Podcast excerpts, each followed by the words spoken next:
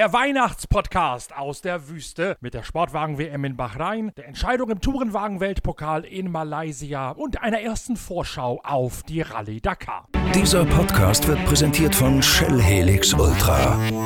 Das Premium-Motorenöl für deinen Motor.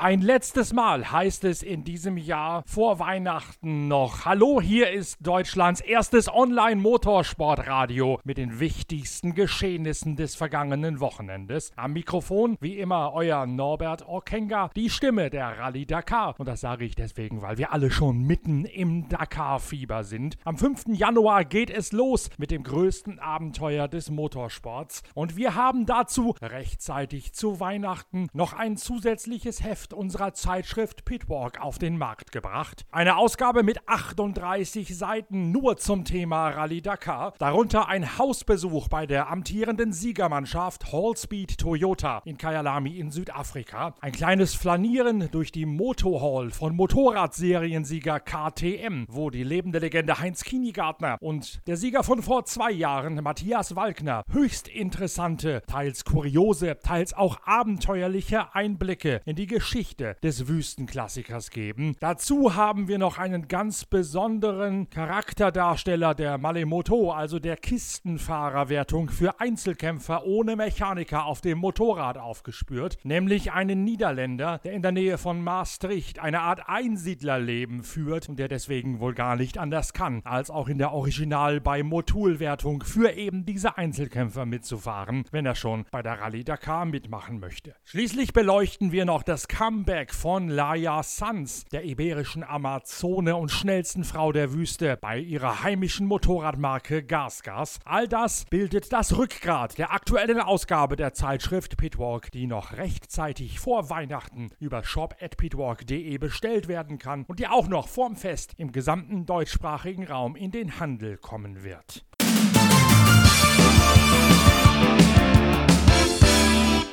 Parallel zum Redaktionsschluss und zum Druck der neuen Ausgabe hat in Bahrain quasi die Herbstmeisterschaft der Sportwagen-Weltmeisterschaft stattgefunden. Ein 8-Stunden-Rennen in der Steinfüste von Sakir, das an der Spitze bereits de facto nach der ersten Kurve entschieden worden ist. Dort nämlich gab es eine Kollision der beiden aus der ersten Startreihe losfahrenden privat eingesetzten LMP1. Bruno Senna im Rebellion und Charlie Robertson im Ginetta geraten sich ins Gehege, sodass Mike Conway im Toyota in der dritten Kurve in Führung geht. Danach hat der Toyota mit Mike Conway, Jose Maria Lopez und Kamui Kobayashi an der Spitze nichts mehr zu befürchten. Das 8-Stunden-Rennen wird zu einer Solofahrt von Conway, Lopez und Kobayashi. Aufgrund verschiedener Schwierigkeiten hat der andere Toyota mit der Nummer 8 gefahren von Sebastian Buemi, Kazuki Nakajima und Brandon Hartley über die Distanz keine Siegchance. Das Rennen auf den ersten Blick monoton. Toyota-Teamchef Rob Leupen allerdings kann noch spannende Einblicke sowohl in den Rookie-Test am Montag als auch in den Rennverlauf hinter den Kulissen gewähren. Und das zeigt, dass selbst bei Toyota nicht alles so einfach abgelaufen ist, wie es auf den ersten Blick den Anschein hatte. Trotz einer maximale Handicap äh, haben unsere Fahrzeuge 7 und 8 es äh, ja, geschafft, äh, auf die Plätze 1 und 2 anzukommen.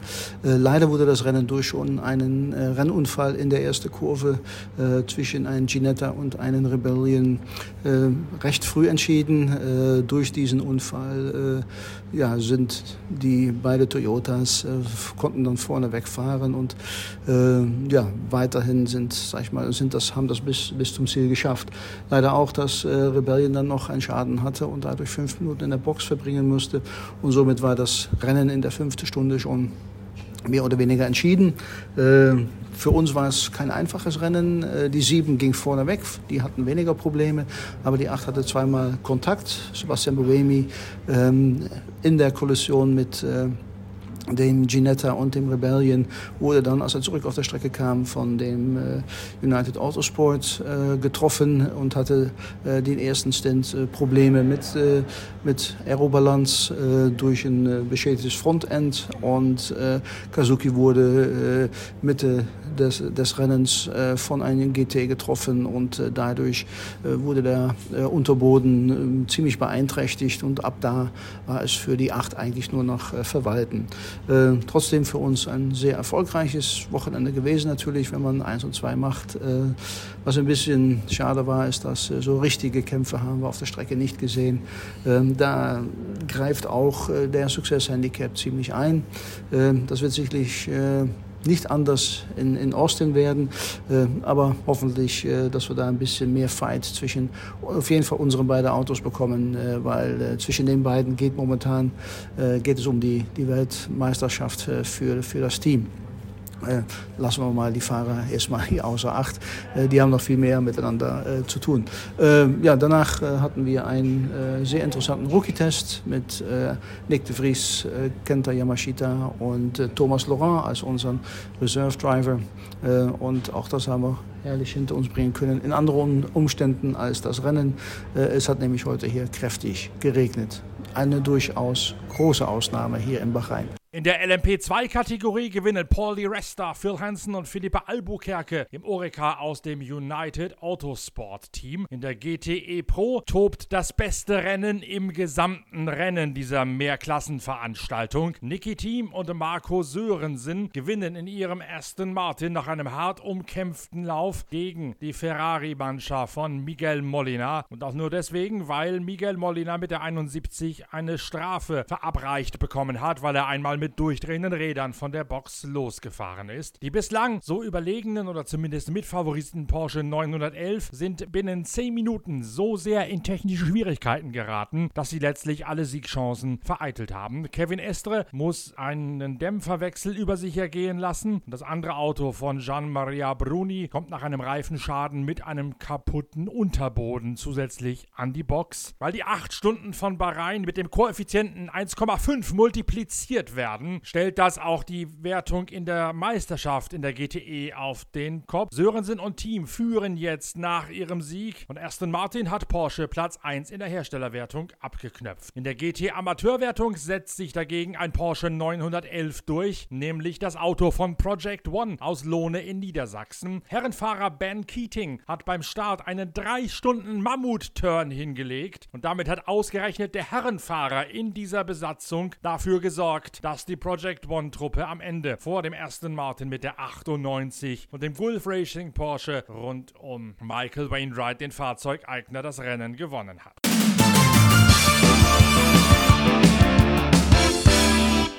Mit einem spektakulären Finale krönt sich Norbert Michelis aus dem Hyundai-Lager in Malaysia beim Nachtrennen des Tourenwagen-Weltpokals zum neuen Gesamtsieger. Norbert Michelis tritt damit die Nachfolge von Gabriele Tarquini an. Der Italiener seinerseits hat ja im Vorjahr im Alter von 56 Jahren noch den Titel in der weltweit am härtesten umkämpften Tourenwagen-Serie gewonnen. Tarquini ist deswegen als Oldie but Goldie auch einer der Hauptdarsteller in der aktuellen Weihnachtsausgabe der Zeitschrift Pitwalk. Catwalk. Dort nämlich erklärt Tarquini, der durchaus umstrittene Italiener, wie er sich trotz hohen Alters noch genauso fit hält wie die jungen Leute rund um ihn herum, mit denen er in der WTCR kämpft und was das Alter mit ihm von der mentalen Seite her durchaus Positives gemacht hat. Die Geschichte rund um Hyundai-Pilot Gabriele Tarquini wird ergänzt um eine weitere Fitness- und Trainingsgeschichte von der jungen Polin Goja Rdeszk. Die kennt ihr bereits als Polinnenböller aus einer der vorherigen Ausgaben von Pitwalk. In der neuen Ausgabe Ausgabe erklärt die ehemalige Phoenix Audi GT4-Pilotin aus Polen jetzt genau, wie anders Frauen sich im Vergleich zu Männern für eine Motorsportkarriere vorbereiten müssen. Das Nachtrennen von Malaysia endet durchaus kontrovers. Es gibt zunächst einmal im dritten und alles entscheidenden Rennen einen harten Zweikampf zwischen Esteban Guerreri und Norbert Michelis. Esteban Guerreri hätte durchaus noch den Titel holen können, wird dann allerdings im Verlaufe dieses Kampfs von Mikel Ascona, dem ETCR-Gesamtsieger des Vorjahres, über den Haufen gefahren. Beim Ausrutscher verstopfen die Kühllufteinlässe von Esteban Guerreris Honda, sodass der an der Box aufgeben muss und Norbert Michelis letztlich ein fünfter Platz zum, zum Titelgewinn reicht. Auch Michelis muss allerdings dabei Höllenqualen erleiden, denn vorm Start des dritten Laufes möchte plötzlich sein Motor nicht mehr anspringen. Er hört ein mechanisches Geräusch, der Turbomotor schaltet zunächst auf drei, dann sogar nur noch auf zwei Zylinder zurück zurück und letztlich resettet er sich erst beim Start in die Einführungsrunde. Eine Art Wunderheilung des Hyundai sorgt dafür, dass Norbert Michelis entgegen der Befürchtungen, die ihn angefallen haben, doch ins letzte Rennen hineingehen kann. Und dann kommt es zu diesem Handgemenge mit Esteban Guerreri und Michael Ascona, das letztlich die Entscheidung für Norbert Michelis bringt. Hyundai wird also zum zweiten Mal in Folge Fahrermeister in der am härtesten umkämpften Tourenwagen-Rennserie der Welt, dem Tourenwagen-Weltpokal, während die Sportwagen gerade mal Halbzeit schreiben. Bei denen geht es weiter, Rob Leupen hat's gesagt, in Austin in Texas, denn in der Zwischenzeit ist das Rennen in Sao Paulo tatsächlich abgesagt worden. Es wird durch einen Lauf in Austin auf dem Circuit of the Americas ersetzt. Der allerdings findet etwas später im Winter statt als das Rennen in Sao Paulo.